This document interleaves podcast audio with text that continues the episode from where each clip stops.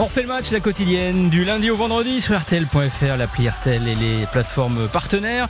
Pour euh, marquer l'actu du foot à la culotte, on va se projeter sur euh, ce match de qualification pour euh, pour l'Euro l'été prochain. Les Français qui jouent contre les Pays-Bas aux Pays-Bas, ce sera vendredi euh, à 21h. Et Jacques Chirac disait que les emmerdes, ça vole toujours en escadrille. Bah, une phrase que Didier Deschamps pourrait reprendre à son compte. Car avant ce match, eh ben, c'est pas la farandole des desserts au minute d'aider, mais la farandole des forfaits en défense. Ou Mécano, Fofana, Koundé, Saliba, Dissasi sont sur le flanc. D'où la question qu'on va se poser aujourd'hui. Eh ben, quelle défense pour affronter les Hollandais? Avec moi, euh, Nicolas Georgerot et Eric Silvestro de la rédac foot d'RTL. Bon bonjour. Bonjour messieurs, comment ça va Salut Florian. Salut à tous. Est-ce que, ça va mieux que la défense française Ça va mieux quand même, ça va mieux. Plus en forme Oui, on n'a pas de problème aux gros orteils, on n'a pas de problème à la cuisse, donc a priori ça va. Nicolas particulièrement en forme d'après les derniers relevés médicaux. Oui, qui, sont tout frais d'ailleurs, on vient d'avoir le bulletin médical, tout va bien. Euh, bon, une chose est sûre, latéral gauche, bah, ce sera Théo Hernandez que Dédé va devoir mettre au frigo, parce que finalement c'est le seul défenseur titulaire à tous les matchs. J'ai regardé depuis la Coupe du Monde, il a fait tous les matchs Théo Hernandez, ce qui se pose d'ailleurs la question de la concurrence à son poste. Il y a qui derrière, à part le frérot Lucas, mais bon, que Dédé voit plus dans l'axe. Euh, c'est vrai qu'à gauche, quand même, euh, on a un petit bijou, mais il faut vraiment le mettre dans le coffre. Hein. Bah, normalement, euh, les deux frères Hernandez sont sur le côté gauche quand Lucas est réaxé pour être en, charnière centrale. C'est qu'effectivement, il vient pallier le forfait d'un joueur qui habituellement est dans cette charnière. C'est sans doute le cas qu'on va avoir là sur son déplacement aux Pays-Bas avec Théo Hernandez qui va donc rester sur son côté gauche, Lucas Hernandez qui va être associé à, à Konaté. Euh, Pavard à, droite euh, sans doute. Euh, c'est un match de de qualif, c'est un match éliminatoire. Il y aura ensuite le match amical contre l'Écosse où là ça, tournera et on verra peut-être le retour de, de Klaus, etc. Mais c'est un peu la, défense que l'on devrait avoir et donc c'est vrai que pour l'instant sur ce rassemblement-là, sur ce groupe-là, si on regarde vraiment au poste de latéral gauche, tu as raison, effectivement, Théo Hernandez, là, pour l'instant c'est le seul spécialiste du poste. Si on compte Lucas Hernandez qui revient dans la charnière. Et encore c'est bien parce que classer Théo Hernandez dans la catégorie des défenseurs, c'est déjà en soi une petite, euh, un petit paradoxe. Euh, moi, je pense même que Lucas, euh, alors c'est étonnant parce que Théo s'est installé, tu l'as dit, il a joué tous les matchs, mais je me demande si dans l'esprit d'Didier Deschamps et quand les matchs vont être très intenses contre les très grosses équipes, je me demande si Lucas, évidemment, si Mécano et Konaté sont tous les deux opérationnels pour jouer dans l'axe, Lucas qui en plus joue vraiment à gauche au Paris Saint-Germain, va pas petit à petit se réinstaller à son poste de départ qu'on avait vu à la, Coupe du Monde 2018. Mais c'est vrai qu'à gauche, alors il y avait toujours Lucadine quand même qui le pauvre et le poissard de, service. On avait Ferland Mendy une époque aussi. Ah, mais... Mendy, il est porté disparu pour le football bah, depuis euh, oui, un il moment. Plus, oui. Euh, bon, Kamavinga peut jouer arrière gauche, hein, on, l'a vu avec le Real. il a fait toute la Coupe du Monde avec juste euh, Théo Hernandez. Hein, faut juste se souvenir que c'était Kamavinga qui était la doublure de Théo Hernandez à la Coupe du Monde. Et qui s'en est plutôt pas trop mal sorti d'ailleurs, Kamavinga sur ce mmh. poste de latéral gauche.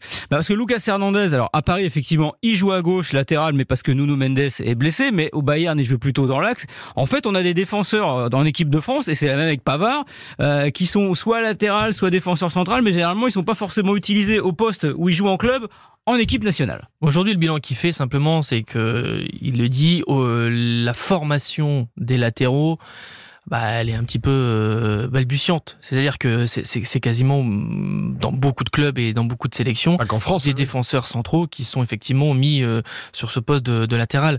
Et donc il, s'y fait, il s'y fait comme ça et, euh, et en gros avec un petit peu d'adaptation, bah, ça passe quoi.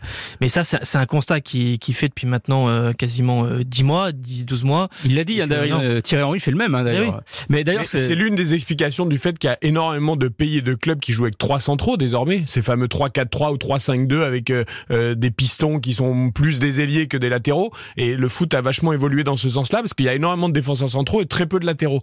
Euh, et on n'est pas le seul pays et le seul club, comme disait Nicolas, à le faire. Et si vous regardez si le City de Guardiola, à part Walker qui est un vrai latéral, pour le reste, il joue quasiment toujours avec quatre centraux. vous avez Ake qui a fini côté gauche, Guardiol qui vient d'être recruté, qui est un vrai défenseur central, qui à City joue sur le côté. Donc en fait, un peu tous les clubs même s'adaptent dans le même dans le même sens. Et quand tu as et quand tu as cité les, les forfaits euh, au tout début, euh, rajoute euh, Kim Pembe qui va forcément revenir. Tu rajoutes Fofana aussi. Oui, enfin tout ça, c'est une densité. C'est du défenseur central. Tout oui, ça. c'est pour ça que je te dis qu'il y a une énorme densité au poste de défenseur central qui est incroyable et le réservoir et le vivier en France sur ce poste-là et ou deux postes puisqu'on on considère axe gauche et axe droit est quand même très impressionnant.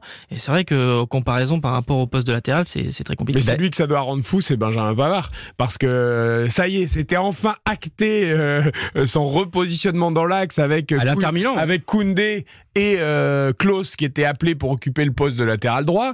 Euh, bon, bah, à l'arrivée, qu'est-ce qui va se passer? Euh, Koundé forfait. Euh, Klaus, je doute que Didier Deschamps le lance, Nicolas Oui, contre, ouais. contre les Pays-Bas. On l'imagine plutôt contre l'Écosse. Il y a Malo Gusto Euh, aussi qui l'a fait venir, mais bon, pareil. Voilà, sans aucune expérience. Qui Dizazi qui qui a un avait bleu bite. joué un tout petit peu à droite, euh, bah, forfait alors qu'il avait été appelé aussi. Donc en fait, Pavard, il y a quand même 9 chances sur 10 qu'il évolue Mais- côté droit euh, contre les Pays-Bas. Sur Pavard, il y a quand même un élément important, c'est qu'il a quand même dit publiquement euh, là la semaine dernière que entre Koundé et Pavard, le choix est fait sur celui qui, en cas de besoin, est réaxé en défense centrale. C'est Pavard. Ouais. Et ça, il ne l'avait, il, ne l'avait jamais dit. Il, a, il avait laissé entretenir le flou. Là, il l'a dit. Ouais. Et là, au, au gré de certaines conférences de presse, d'ailleurs, il jouait un petit peu sur les mots euh, et ce qui a agacé euh, Benjamin Pavard, c'est-à-dire euh, en disant, bah non, non, mais il a la capacité de faire les deux, mais oui, mais en même temps, son poste c'est latéral droit. Enfin, il, il oscillait. Là. Euh, on a, il a, il a franchi une étape et c'est vrai que voilà, c'est Pavard. On sait que s'il y a des besoins, qui sera réaxé euh,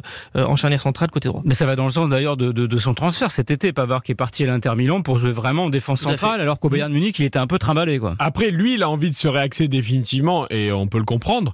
Euh, le problème, c'est que euh, le fait de se réaxer fait qu'il a une grande chance aussi d'être sur le banc en sélection. Euh, parce que Upamecano, Konaté, tout ça, ça s'est quand même installé. Euh, et si on décide que Pavard se réaxe éventuellement dans l'axe et que c'est Koundé qui prend le poste de titulaire à droite, potentiellement, ça veut dire que Pavard sera remplaçant. Oui, mais en fait, le- Alors qu'à droite, il, Mais oui. il y avait encore match. mais c'est-à-dire que Ce qu'il a l'air de bien aimer. On l'a vu à la Coupe du Monde, euh, être remplaçant Pavard, Eh, mais c'est de, son de- kiff. de- hein. de façon très nette euh, aussi, Didier Deschamps euh, l'a dit, ce sera quand il y aura Pavard et Koundé dans la liste, c'est qu'ils seront pris pour le poste de latéral droit. Donc euh, voilà, c'est si jamais il y a un besoin euh, que parce que tu manques effectivement de monde dans l'axe, que tu peux te permettre que entre les deux, s'il y a une hiérarchie à dégager, c'est lui qui reviendra dans l'axe. Mais ah, sinon, s'il est dans la liste, c'est pour être latéral. Ouais, Nico, pour qu'il y ait une épidémie de défenseurs centrales, là, c'est, c'est, c'est une gastro fulgurante. Il faut qu'il y ait 10 joueurs qui, qui, qui- qui soient sur le flanc. On n'a que des défenseurs centraux. Là, pour que Pavard joue en défense centrale, il faut vraiment qu'il se passe un truc. Oui, mais là. ce que dit Nico, c'est un météore reste- qui s'écrase sur la ça reste la concurrence avec Koundé pour le poste de latéral droit quand ils sont tous les deux dans la liste. Bon, là, il y avait Klaus aussi, donc on pouvait estimer que peut-être sur ce rassemblement-là, au départ, c'était une vision Koundé-Klaus pour jouer à droite. Euh, le problème, c'est que quand tu dis potentiellement je réaxe Pavard entre les deux, euh, je sais pas si on a le droit de lire entre les lignes et, et prêter à Didier Deschamps des propos qu'il n'a pas tenus, mais ça veut dire aussi peut-être que Koundé a un tout petit peu le choix numéro un pour le poste à droite. Euh, sinon, sinon, tu laisserais vraiment la, la porte ouverte aux, aux deux complètement. Donc moi, je le comprends quand même comme Koundé option numéro un à droite quand il est là, Pavard numéro 2 et Pavard potentiellement réaxable euh, dans l'axe. C'est pour ça que je dis que son statut de titulaire, Ouais. il en prend un coup quand même. Même si j'ai regardé, hein, depuis euh, la Coupe du Monde, on a fait 6 matchs. Euh, bah, il y a eu 3 matchs avec Koundé titulaire à droite et 3 matchs avec Il a Pavard. alterné. Ouais, tout à fait. Voilà, donc il a vraiment alterné, il fait, il fait attention aux grands équilibres. Didier Deschamps, il doit avoir un petit tableur Excel lui aussi comme moi, et il fait attention à qui, à qui joue. Bon après Pavard c'était, euh, c'était plutôt en amical ou Gibraltar, qui ressemble un, peu- un peu à un match. Mais, pa- amical. mais parce que si personne n'arrive à prendre le, le leadership sur ce poste, c'est aussi ça. Je pense que ça, ça le simplifierait il y, a la eu, vie. il y a eu comment à une époque Il y avait, euh, oui, enfin, quand tu étais en défense À trois centraux, ouais. trois centraux, mais et encore dans l'équilibre euh, défensif, euh, ça lui donne pas euh, pleinement euh, satisfaction. Cette- de toute façon, cette question défensive, cette assise défensive, c'est vraiment la, la réelle euh, interrogation par rapport à, à l'Euro 2024, parce que tu viens de, tu as fait une Coupe du Monde où tu as encaissé des buts à six matchs sur 7 Ouais. quand même, sauf le France-Maroc, ce qui est comme pareil en Coupe du Monde, c'est-à-dire que c'est un petit miracle. Et puis en même temps, tu sors de là, t'as une nouvelle génération et notamment en défense centrale. Et puis tu t'encaisses pas de but sur les cinq premiers matchs des éliminatoires. Donc c'est pas c'est pas tout l'un tout l'autre. C'est Ouais. le, le, le, le- le- la vérité elle est entre les deux. Mais t'as une réelle assise défensive quand même à trouver. Bon, dans l'axe, donc, euh, on a Konaté, là, il est là. Euh, normalement, euh, tout se passe bien d'ici vendredi, il va rien lui arriver, Inch'Allah. Euh, il peut jouer à gauche ou à droite de l'axe, avec une préférence à droite pour Didier Deschamps par rapport à la façon dont il l'utilise. Donc, à côté de lui, c'est Lucas Hernandez ou, ou- ou Pavard, en gros. Donc, plutôt Lucas Hernandez. Bah, c'est déjà une association que, que l'on a eue. Ouais. Lucas Hernandez avec Konaté, c'est quelque chose qu'on a déjà vu en équipe de France. Ouais. Oui, on l'a eu. Euh, alors, attends, je regarde. On l'a eu que contre l'Irlande, France-Irlande, il y avait Lucas Hernandez, effectivement. Euh, non, il était avec Mécano. Ah bah non, alors, Konaté. Contre l'Autriche. Contre l'Autriche, oui, alors c'était c'était pas depuis la Coupe du Monde, c'était avant la, Coupe du Monde, c'était en juin 2022. C'était avant, donc on, partira là-dessus. Euh, justement, tu, l'as évoqué, Nicolas. Finalement, on va se retrouver avec des, des latéraux qui sont euh, plutôt des joueurs très offensifs. D'un côté, on va avoir Théo Hernandez. De l'autre, donc on risque d'avoir bah, euh, Pavard euh, ou Jonathan Klaus. On sait que Pavard, on l'a vu contre l'Allemagne, bah, dès qu'il faut un peu défendre, il est un peu en difficulté. Est-ce que du coup, il n'y a pas la tentation de repasser sur cette fameuse défense à 3 ah, c'est pas dans les plans euh, pour l'instant. Là, je crois vraiment que c'est pas dans les plans de, du sélectionneur. Ça a été le système à la Coupe du Monde, et finalement, ça permet, comme disait Eric, de, de, de pallier les petites lacunes défensives que tu as sur les côtés. Ouais, après, je pense qu'il il commence à trouver son équilibre avec le milieu à 3, euh, en, 4-3-3, entre guillemets, et je, ou, 4-2-3-1 quand il y a besoin. Je, je le vois pas repasser à 3 derrière, même si c'est vrai, quand tu prends uniquement la défense, ouais. euh, peut-être que ça s'y prêterait avec les joueurs à disposition. Sauf que. L'équilibre général, Nicolas, euh, en effet, pas du tout ça. Avec, avec le milieu. La Coupe du Monde a fait le deuil de, de ce système-là. En fait, là, il, faut, il faut revenir à sa façon de penser. Il y a le tournoi et il y a entre les tournois. Le fait d'être euh, repassé entre la Coupe du Monde 2018 et la Coupe du Monde 2022 par séquence à trois centraux, euh, de façon à mettre dans les meilleures dispositions à la fois Griezmann et Mbappé, parce que c'était fait pour ça. C'était pas pour trouver une assise défensive. C'était pour faire euh, mettre du mieux possible Griezmann et Mbappé. Et il y a eu des matchs assez concluants sur sur cet aspect. Le problème aussi, c'est que on n'a pas des latéraux et des pistons qui se sont imposés de façon claire, nette et précise et qui ont tué la concurrence. Donc ça a toujours été un, système et un schéma de jeu qui était un peu bancal en, équipe de France. Un peu par défaut, quoi. Un peu par défaut. Et puis euh, surtout, euh, l'assise défensive aujourd'hui, euh, elle est à 4 en équipe de France. Donc dans un avenir immédiat, va pas y avoir un retour avec trois centraux. Donc là, on devrait avoir cette défense. Donc Pavard à droite, euh, Konaté, euh, Lucas Hernandez au centre et euh, Théo à gauche. Et puis contre l'Écosse, bah, on va se faire un petit peu plaisir. Oui, bah, à, l'image de ce que l'on a vu aussi en Allemagne, qui était un match amical et pourtant un match prestigieux. Et souvenez-vous du débat que l'on avait en septembre de dire ah mais finalement est-ce que entre jouer l'Irlande et l'Allemagne le plus important c'est jouer l'Allemagne? Non, dans la tête c'est parce que l'un est un match éliminatoire, l'autre est un match amical et on s'est retrouvé avec Todiba, Todibo et Saliba en, en défense centrale et avec que bon, les, les difficultés que, que l'on a vues, l'inexpérience, le, le, manque d'automatisme, ça finalement, ça leur permet de voir aussi de toucher le plus haut niveau. C'est ce que voulait Didier Deschamps. Euh, et là, contre l'Écosse, euh, évidemment, on, on, aura des, on aura pas mal de, de, changements. On verra euh, notamment sans doute euh, Jonathan Klaus qui est très en forme avec l'OM en ce moment, et pourquoi pas bah, aussi Malo Gusto. Il a fait, alors justement, il a fait, il a fait redescendre pour pas les forfaits. Il est allé piocher chez Thierry Henry, mmh. Didier Deschamps. Il s'est fait plaisir. Il a pris donc il a pris Malo Gusto la taille. Il a pris aussi Castello Luqueba en défense centrale. Euh, donc bon, euh, le problème c'est quelque part c'est un peu déshabiller Pierre pour euh, pour habiller Paul, enfin déshabiller Thierry pour habiller Didier parce que les espoirs eux ils jouent vendredi à 18h30 en Bosnie-Herzégovine, aussi un match qualificatif pour l'Euro. Donc ça veut dire clairement ça y est, la, hiérarchie est, est, établie. Elle a toujours été établie. Souvenez-vous, souvenez-vous la prise de fonction de Thierry Henry. La première chose qu'il a dit c'est en gros Didier Deschamps c'est le patron. Ah, mais il le dit tout le temps. Oui, non mais avec Didier Deschamps il y a c'est le patron. C'est son nom complet. Didier Deschamps c'est le patron. S'il veut prendre 10 joueurs dans les espoirs, il prend 10 joueurs dans les espoirs et moi j'ai strictement rien à dire. Bon, évidemment, il y a de la communication là-dedans, mais en même temps, c'est un peu logique. Euh, tu as l'équipe A, euh, les besoins de l'équipe A, là, c'est quand même c'est quand même un match de qualif euh, les Pays-Bas. Il y a l'Écosse certes qui est amical, mais les Pays-Bas c'est un match de qualif. Donc bah tu peux pas te permettre de pas prendre les meilleurs même s'ils sont en espoir si tu as des forfaits. Oui, et puis en plus tu sais qu'ils vont pas jouer non Il y a un sacré réservoir quand même en espoir. Non, mais hein. c'est évidemment qu'ils vont pas ils vont pas jouer 90 minutes et être titulaires etc. Mais ils vont pas jouer contre les Pays-Bas, du coup tu les empêches de jouer et pour les espoirs qui eux ont un match important, c'est quand même bon. Ça a toujours été comme ça, Pavard est arrivé comme ça, ah Gendouzi quand il y a eu le forfait de Pogba ou de Kanté est arrivé comme ça et il a fait une, Coupe du Monde quand même euh, dans la foulée. De toute façon, les joueurs, bah, moi j'ai bah, interviewé Malo Gusto avec les espoirs en septembre.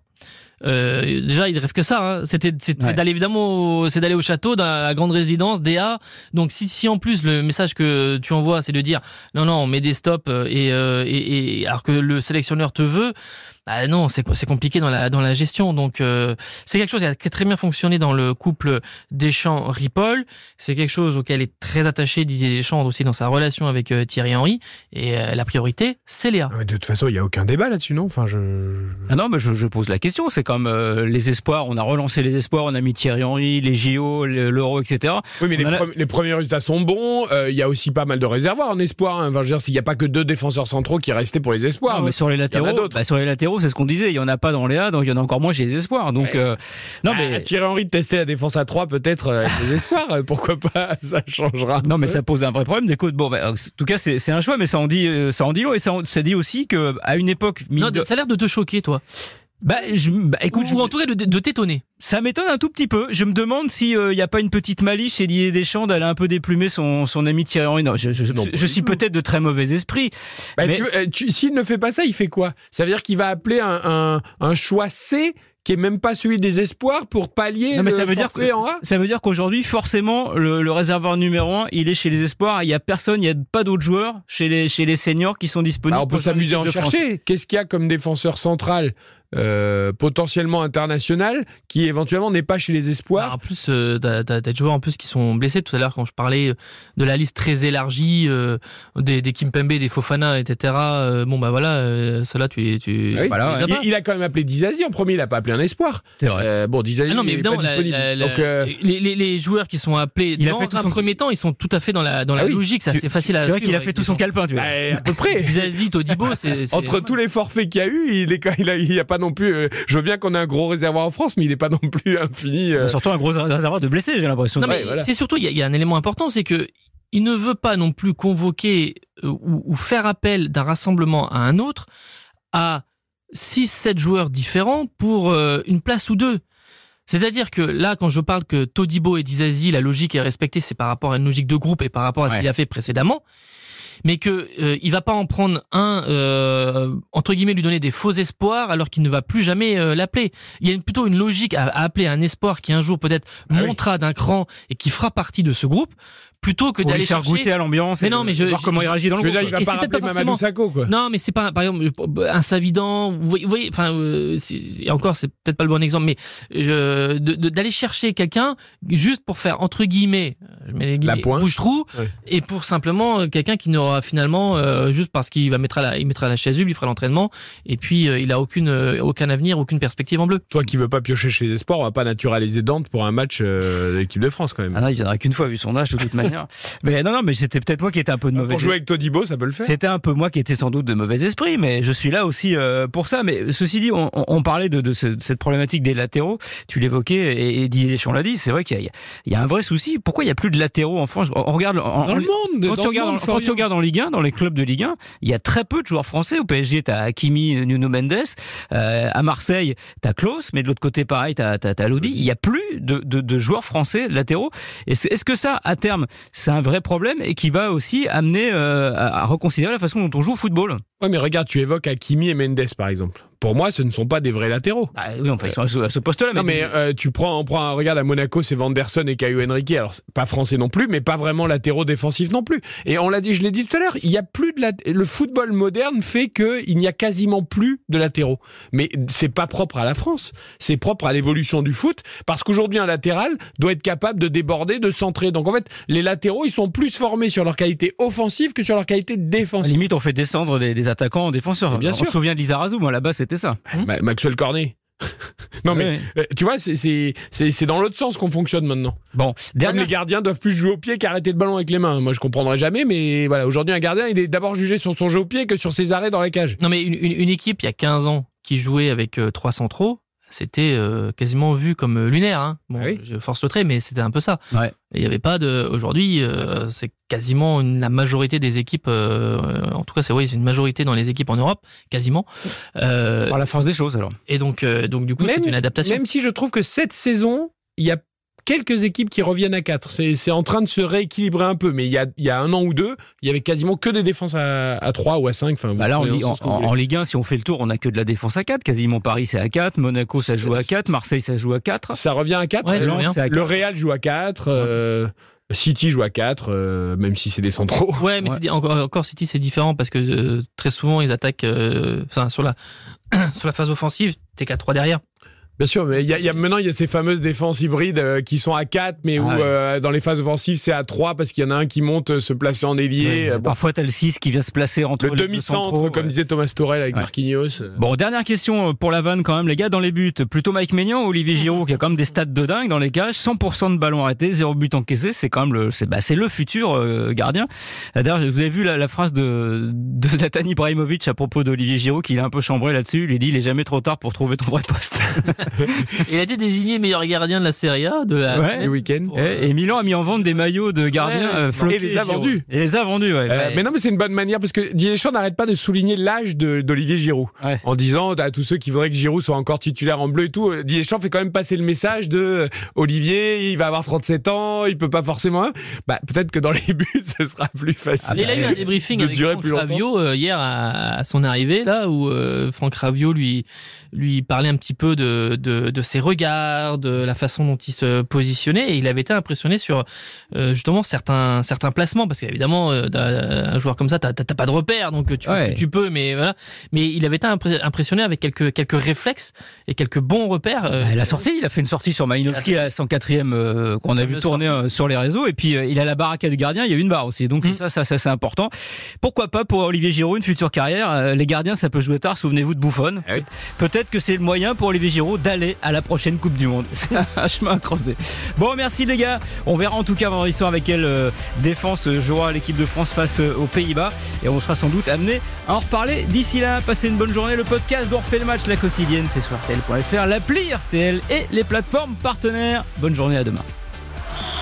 RTL, on refait le match.